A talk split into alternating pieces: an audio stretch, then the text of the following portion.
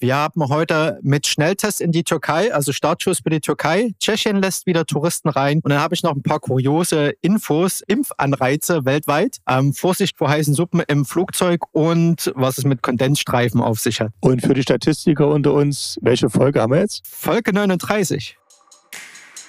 Herzlich willkommen zu Travel Insights, dem Podcast von fluege.de.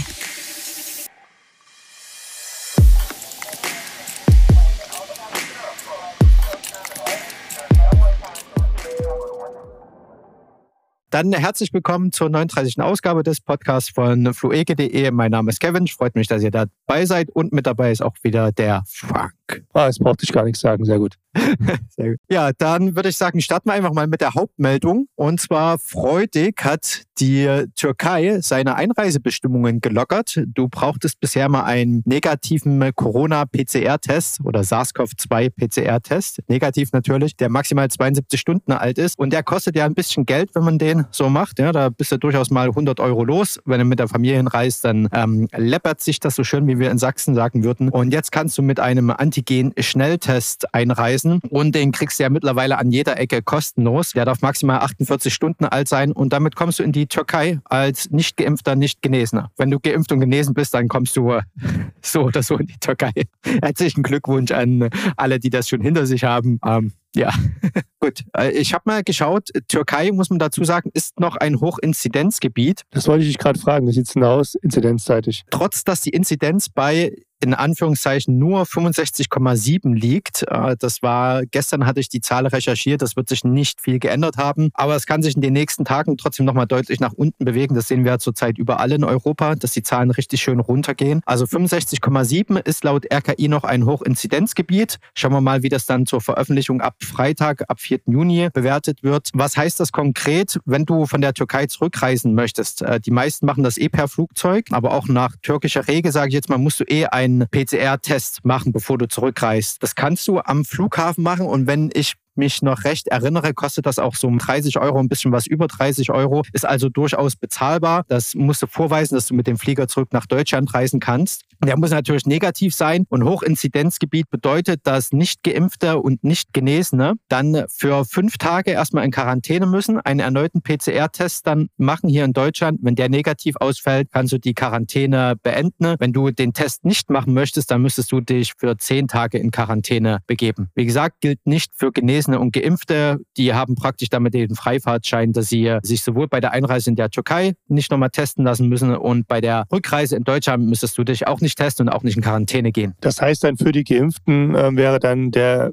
gelbe Impfpass mitzunehmen oder wie funktioniert das? Gibt es da schon Infos, was für ein Dokument man braucht, um das nachzuweisen? Genau, also das, wenn du deine Impfung bekommen hast, kriegst du ja irgendwo deinen Aufkleber eingeklebt und mit Stempel und Unterschrift vom Arzt dann ausgehändigt und das nimmst du mit. Im Idealfall sollte das auch auf Englisch lesbar sein. Ähm, das sind die meisten, ja mehrere Übersetzungen. Diese neuen Impfpässe, sage ich mal, diese kleinen gelben, die sind ja, weiß ich nicht, da in drei oder vier Sprachen überall beschriftet. Äh, das weißt du dann vor. Was man auch wissen sollte, ist, dass du äh, dich vorab anmelden musst, 72 Stunden vor Einreise. Also ähnlich wie wir das in Spanien oder in Griechenland auch kennen. Den Link würde ich mit in die Shownotes packen. Oder wer über unser Reisebarometer gehen mag, äh, dort haben wir auch nochmal Ziele, die derzeit sich gut besuchen lassen für Urlauber, ja, mit allen Regeln. Was musst du beachten? Dort ist der Link hinterlegt. Meldest du dich an und dann bekommst du einen QR-Code und den führst du entweder ausgedruckt oder per App mit dir herum. Und der kann überall in der Türkei von dir verlangt werden zum Vorzeigen. Aber ich sag mal, per App ist das ja ganz angenehm. Das ist dennoch gut. Ja, ja. Und was ich auch sagen muss, in der Türkei gab oder gibt es Beschränkungen, aber die gelten vor allem für einheimische ja, äh, Türken und Türkinnen.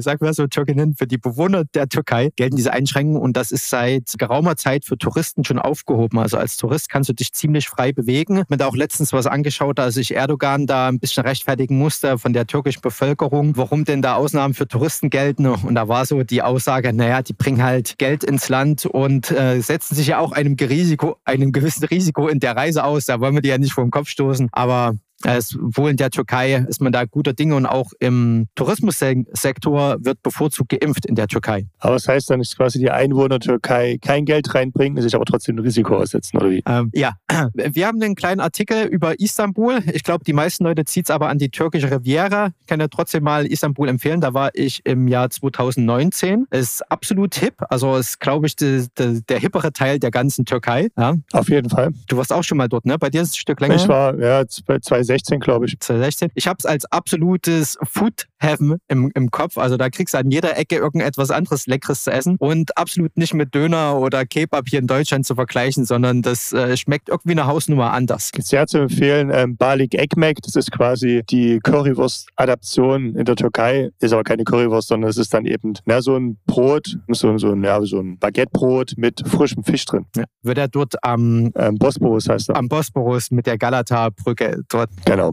permanent gefangen. Was, was ich ganz cool fand, ich muss mal, ich mache mir mal kurz die Karte auf. Hätte ich nämlich so zwei Empfehlungen praktisch hier als Schmankerl in diesem Podcast. So, Istanbul. Ich kann sehr das Hipsterviertel empfehlen und zwar in Fatih mit F. Da gibt es das kleine, aber feine Viertel ballert. Und da ist alles bunt, da sind kleine Cafés und Restaurants draußen, kannst dich schön hinsetzen, ist noch nicht so touristisch überlaufen, zumindest nicht als ich dort war. Und ich würde sagen, in Zeiten geminderten Tourismus wird das bestimmt auch jetzt noch nicht so überlaufen sein. Und zwar ist das von, von ich sag mal, dieser Haupthalbinsel, also Eminönü, mal hier äh, Richtung Fener, und da hast du dann das kleine Viertel äh, Ballard und da hast du ganz viele, ähm, ja, sieht alles so ein bisschen hipstermäßig und Second-Hand-mäßig dort aus. Kleine Cafés, kannst schön frühstücken dort, würde ich ja gleich empfehlen. Und hast auch so viel Second-Hand-Shops und so. Und das ist, äh, ich mag den Charme dort, weil das jetzt nicht dieses Typische ist, was wir zum Beispiel in der letzten Lissabon-Folge mit hatten, dass du immer diese Designerläden und dann kommst du irgendwann bei H&M und Zara an hast, was du ja überall auf der Welt hast, sondern dass du da echt diese kleinen Märkte und, und ähm, ja, Privatverkäufe hast und das macht irgendwie alles charmanter. Das wäre mein Tipp. Und so ein bisschen äh, das Ausgehviertel. Also ich war damals in, in Eminönü, also dort, wo die ganzen äh, Moscheen und, und ich sag mal diese alterstümlichen Bauwerke sind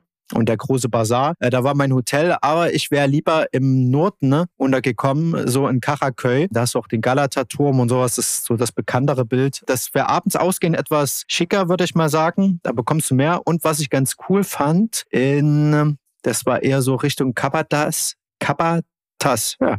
Muss auch mal in meinem Türkisch arbeiten. Nachts packen die da ihre Muscheln raus, die die da fangen. Und da kannst du echt für 10, 15 türkische Lira, waren das glaube ich, das sind umgerechnet vielleicht eine oder zwei Euro, dir so einen, einen kleinen Packen Muscheln mit Reis holen und das dann einfach so on the go essen. Ähm, das war schon war schon feines Leben. Der warme Wind äh, weht dir um die Ohren, du isst schön Muscheln und kriegst ein bisschen das Nachtleben mit und setzt dich mal hier und mal dorthin und genießt das gute Essen und den türkischen Tee. Ähm, ich kann ja auch mal noch eine Empfehlung, wenn wir beim Empfehlen sind. Bei der Empfehlung wäre das 360 Istanbul. Das ist eine, ja, so eine Rooftop, Art Rooftop-Bar. Die ist in der Nähe vom Taximplatz. Wenn man vom Taximplatz dann so runter diesen, Richtung diesem Künstlerviertel läuft, was du vor uns ähm, äh, erwähnt hattest, da ist, ja, wir verlinken die Adresse noch. Sehr schöne Bar mit schöner Aussicht. Ja, die hattest du mir damals empfohlen. Ich glaube, ich habe dich sogar noch vor Ort irgendwie gefragt, hey, wo muss ich hier rein? Das ist von dieser äh, Hauptmarktstraße Istika, Istiklal irgendwie heißt die Straße, genau, die führt dort hoch. Das äh, Istanbul sowieso extrem bergig. Also irgendwie läufst du ja immer extrem hoch oder extrem runter. Das ist äh, echt was zum Kalorienverbrennen. Von daher ist das viele Essen ganz gut. Das sieht ein bisschen unscheinbar aus von außen. Du hast das Gefühl, du kommst irgendwie in ein Wohngebäude, fährst dann mit ja, dem Fahrstuhl ganz hoch. Büro, ja, so ein Bürogebäude, genau. Ne? Und fährt man dann ganz oben, oben hat man dann diese super Aussicht und dieses, ja, diese tolle Bar. F fand ich auch ganz gut, würde ich empfehlen. Ansonsten, wenn das jetzt noch nicht genug Tipps sind, bei uns in den Blog schauen oder selbst erkunden. Ist auf jeden Fall auch ein schönes Wochenendziel, Istanbul.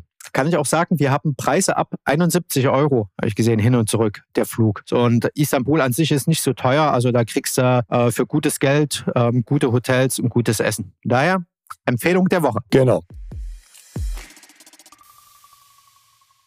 Dann habe ich hier gesehen, Tschechien lässt wieder Touristen rein. Äh, vorher gab es eine Sperre, dass du aus touristischem Grund halt nicht einreisen konntest. Du musst dich auch vorab online anmelden, einen Schnelltest vorweisen, der maximal 24 Stunden alt und natürlich negativ ist, oder ein negatives PCR-Testergebnis. Das darf dann 72 Stunden alt sein. Allerdings, ich vermute, es wird bald gelockert. Derzeit müsstest du aber noch fünf Tage in Quarantäne gehen und dann dich wieder testen lassen und damit kannst du die Quarantäne beenden. Also das ist praktisch wie wenn du aus einem Hochrisikogebiet nach Deutschland zurückkommst ankommst, aber hier halt als Einreise nach Tschechien. Den Test müsstest du auch dem Hygieneamt dann zusetzen, es zusetzen, also mit Arbeit den zusetzen und das Testergebnis denen zusenden. Ausnahmen gelten für geimpfte, Staatsangehörige, Leute mit Aufenthaltsgenehmigungen, Verwandte oder Grenzpendler. Und da der Anteil von Geimpften bei uns ja immer höher wird, packen wir das ja auch mit als Empfehlung. Und ich glaube ja, äh, vor allen Dingen Sachsen und Brandenburger, die sind ja mal schnell über die Grenze nach Tschechien verschwunden.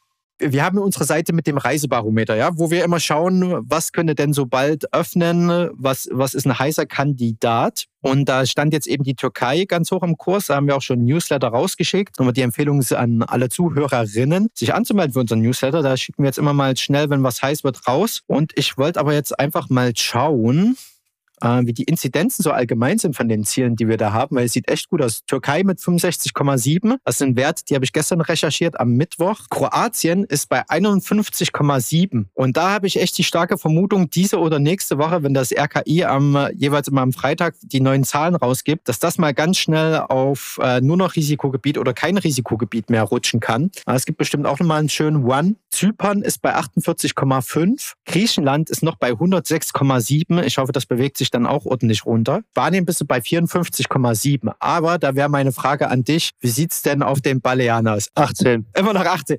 War Immer noch 18. Ich wollte dich eigentlich fragen, fällt dir was bei der Zahl 18 ein, aber es warst ja doch eher das Thema eingeschnitten, als ich dachte. Genau, hat sich weiter nichts bewegt, beziehungsweise weiter eine Seitwärtsbewegung.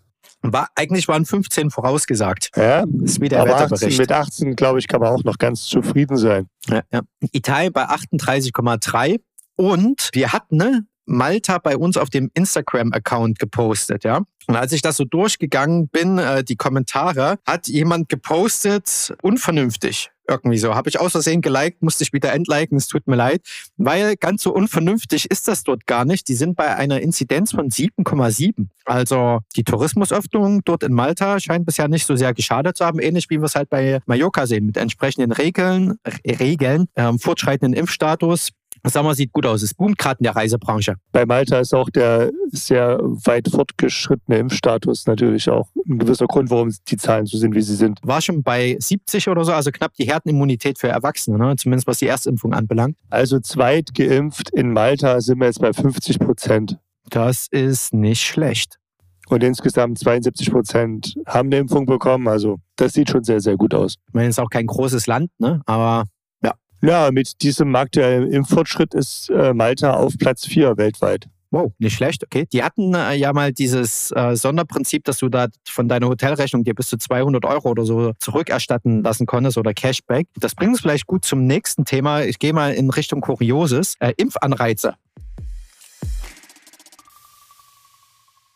Habe ich diese Woche gelesen, dass jetzt bei Qantas, das ist ein australisch, eine australische Fluglinie, lass mich jetzt äh, Lügen strafen, wie auch immer das Sprichwort heißt. Ich glaube, die fliegen derzeit nur in Australien, äh, wollten das auch lange so beibehalten, also auf dem äh, nur innerhalb des Kontinents, wollen aber wohl jetzt die Fernstrecke unter anderem nach Europa mit London, auch USA wieder aufnehmen also zeitiger als gedacht. Und dort gibt man jetzt Anreize raus für, äh, also sich impfen zu lassen. Und zwar, wenn du geimpft bist und fliegst mit Kantas, gibt es 10 Megapreise. Und so wie ich das rausgelesen habe, je, nennen wir es mal Bundesland oder Region, was es da in Australien gibt, ja, kann jeweils einer der geimpft ist, ein Freiticket für ein Jahr, wohl inklusive Familien und Angehöriger, gewinnen und kann dann halt ein Jahr lang im ganzen Netz von Kantas kostenlos fliegen, wenn er geimpft ist. Also eine Lotterie, die zum Impfen motivieren soll. Das klingt ziemlich cool. Also wenn das kein Impfanreiz ist, ja. Was aber hinzukommt, für die internationalen Flüge hat, kann das schon angekündigt werden, die, die Impfung vorausgesetzt. Also auch nicht, da, da geht es nicht mal darum, ob du getestet oder genesen bist, äh, so wie derzeit der Stand ist, solltest du dann geimpft sein. Bin noch nie mit Kantas geflogen, würde ich mal gern machen, weil die haben immer so lustige Protokolle, ja. Maus im Cockpit, äh, gibt es halt vom Mechaniker zurück, Katze installiert und so. Kann man mal googeln, gibt's, gibt's ganz.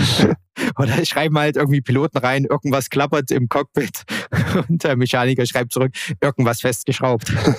Schafft Vertrauen. Aber ich glaube, die sind mit ihrer Unfallstatistik ziemlich gut. Also von daher scheint der Humor bei denen zu funktionieren. Ja, oder die Katzen. Ja, den Katzen, genau. Ich habe mal geschaut, äh, weil, weil mich das so getriggert hat. Man hört ja immer wieder von diesen Anreizen. In Ohio, beziehungsweise allgemein den USA, scheint es ja ein Überangebot an Impfdosen zu geben. Und dort hat man ja eher das Problem, wie kriegt man jetzt die überzeugt, die da noch schwanken oder sich nicht impfen lassen wollen. Und im Bundesstaat Ohio ist man wohl von der Statistik her noch hinterher. Ich glaube, ganz USA irgendwas um die 62 Prozent, Ohio etwas über 40 Prozent. Und dort wird einmal pro Monat, einmal pro Woche, ich glaube, das ist ziemlich irrelevant wie häufig, aber jedenfalls mehrfach die Vex a Million verlost. Und da bekommst du dann eine Million Dollar, wenn du dich impfen lässt. Und das hat wohl vergangenen Mittwoch also vergangene Woche Mittwoch, äh, eine Epigel gewonnen. Herzlichen Glückwunsch sozusagen. Herzlichen Glückwunsch auf meiner Seite, das hatte ich auch gelesen. Sehr, sehr, sehr cool.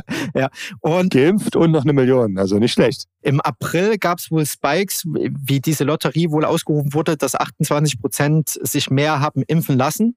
Also es hat wohl schon gewirkt, jetzt pendelt sich das wieder auf einen geringeren Status ein, aber warum nicht? Also die Bundesregierung den Staaten hat da wohl äh, Fördermittel ausgegeben und wie die Bundesstaaten jeweils das dann einsetzen, ist äh, deren Problem sozusagen und da macht man dann halt eine Lotterie. Ich meine, wenn man damit wirklich die Leute zum Impfen bekommt, so ein Lockdown kostet ja auch viel Geld, ja, da kannst du auch vielleicht einen Menschen so viel Geld in die Hand drücken, wenn das dir andere Kosten spart. Mal geschaut, in äh, Tennessee wird ein Sportwagen verlost, Maryland verlost jeden Tag 40.000 Dollar für Leute, die sich impfen lassen. Und in Manhattan zum Beispiel gab es ein gratis Joint auf dem Union Square, nennt sich dann Joints for Chaps. Äh, gab es auch noch in einem anderen Bundesstaat, aber da ging es wohl darum, weil jetzt ja mittlerweile auch Cannabis dort in einigen Bundesstaaten legalisiert wird und da wurde das praktisch zusammengelegt und dann, ich weiß jetzt, also äh, manche Impfungen haben ja gewisse Nebenwirkungen. Ja? Da ist das vielleicht gleich das gute Mittel dagegen, um entspannt zu bleiben. Ich weiß es nicht, ob es da schon Studien gibt. In Israel gab es äh, dementsprechend Get a Shot, Take a Shot in äh, Pop-up-Impfbars.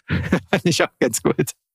Also, warum nicht, ne? Ich möchte, ne, finde ich finde es immer schön, wie dann doch äh, man noch versucht, die letzte Zielgruppe da noch zu animieren, sich impfen zu lassen. Also auch äh, sehr kreativ tatsächlich. Kein Schmerzgeld wegen Verbrennung bei Suppe im Flieger. Ja? Und zwar kuriose Nachricht, hat eine Dame eine sehr heiße Suppenschale wohl im Flieger bekommen und die sich in, in den Ausschnitt geschüttet. Ja? Und hat dann geklagt, das Kölner Landgericht hat jetzt geurteilt, Passagiere müssen Temperatur des Flugzeugessens selber prüfen. Finde ich Respekt. Also die Dame ist von München nach New York geflogen. Ja? In den USA hört man ja öfters mal hier, war nicht mal bei Wendy's mit einem Finger im, im Donut oder der Kaffee zu heiß. Da hast du ja durchaus Glück mit solchen Klagen. Ja? Und ich weiß nicht, ob sie es auf gut Dünken dann einfach mal probiert hat. Sie hatte gemeint, sie hätte aufrecht gesessen und die Schale war zu heiß. Ähm, frage ich mich jetzt trotzdem, wie das passiert ist. Ja? Und genauso hat das Kölner Landgericht dann auch entschieden, weil das Flugpersonal muss wohl gesagt haben, nee, nee, die Dame war richtig schön zurückgelehnt ja, und hat sich das dann irgendwie so in den Ausschnitt geschüttet und fragst schon, wenn das Ding richtig heiß ist, ja, also wie setzt denn du dann an und dass du dich dann... Äh, genau, wie hebst du das dann hoch? Du merkst es doch dann. Ja, ne? ja. Also ich meine, eine Suppe, ja, man kann Suppe bestimmt auch trinken, aber im Flugzeug bietet sich wahrscheinlich doch eher an, die zu löffeln. Er hat jedenfalls auf fünfstellige Schadenssumme geklagt. Sie meinte, sie hat nicht mal zerstoßenes Eis bekommen, keine Brandsalbe und hat auch nicht mal eine Empfehlung auf Brandverletzungen spezialisierte Klinik äh, danach vom Personal bekommen. Ja, schändlich, ne? Ja. ja. wahrscheinlich, wahrscheinlich war es ja auch die erste, der das bis jetzt passiert ist. Man das brauchte das vorher auch gar nicht. Ja, ah, na, ah, super muss man pusten. Also bitte vorsichtig für alle, die jetzt fliegen, ja. Das kommt dann glatt nach auf dem Klo festgesaugt. Ist das schon mal passiert? Weil jemand, diese Toiletten funktionieren mit Unterdruck. Also man sollte, man sollte die äh, Toiletten nicht bedienen, die Spülung, wenn man drauf sitzt, weil das kann im schlimmsten Fall dazu führen, dass man festgesaugt ist auf dem Klo und man kann dann auch erst wieder ja, davon befreit werden, wenn das Flugzeug gelandet ist. Und Notlandung in Fällen von festgesaugten Personen auf Toiletten gibt es, glaube ich, nicht. Also von daher muss man dann, wie heißt es so schön, Sitzfleisch haben, oder? das wird ein ganz schöner Knutschfleck, würde ich sagen. Aber vielleicht, vielleicht hat es der Person ja auch gefallen, ja. Vielleicht war das gar nicht so unbeabsichtigt. Ob wir das jetzt noch senden wollen? Natürlich. Also zwei Tipps nehme ich jetzt mit. Vorsicht, Essen könnte heiß sein, also bitte vorher prüfen, ja. Nicht direkt in den Ausschnitt, äh, Ausschnitt, in den Ausschnitt äh, schütten und bitte erst spülen, wenn man die Sitzposition verlassen hat.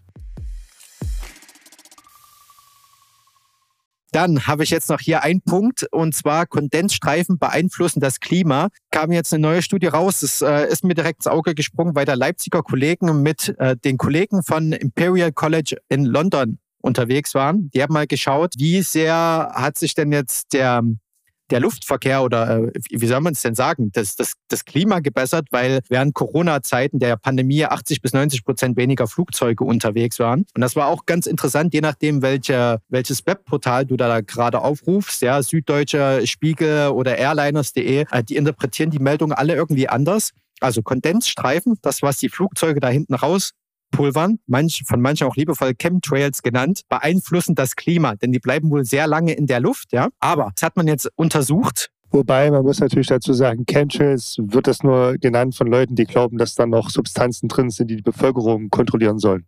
Okay, das äh, lassen wir jetzt mal unkommentiert so stehen. Genau, ansonsten sind es einfach nur noch normale Kondensstreifen. So, und zwar es wird zitiert, der Herr Quaas. Die Auswertung der erhobenen Daten zeigt, dass während des weltweiten Lockdowns 9% weniger Cirruswolken entstanden. Das ist das, was bei diesen Kondensstreifen entsteht, die noch dazu 2% weniger dicht waren. So, und das wirkt jetzt praktisch weniger klimaschädlich, aber nicht so viel weniger, wie man vorher annahm. Um den erwärmenden Effekt auf das Klima zu lindern oder gar zu vermeiden, könnten Flugrouten in Zukunft so angepasst werden, dass eine Cirruswolkenbildung vermieden wird, beispielsweise durch eine Entzündung Verzerrung der Flugkorridore.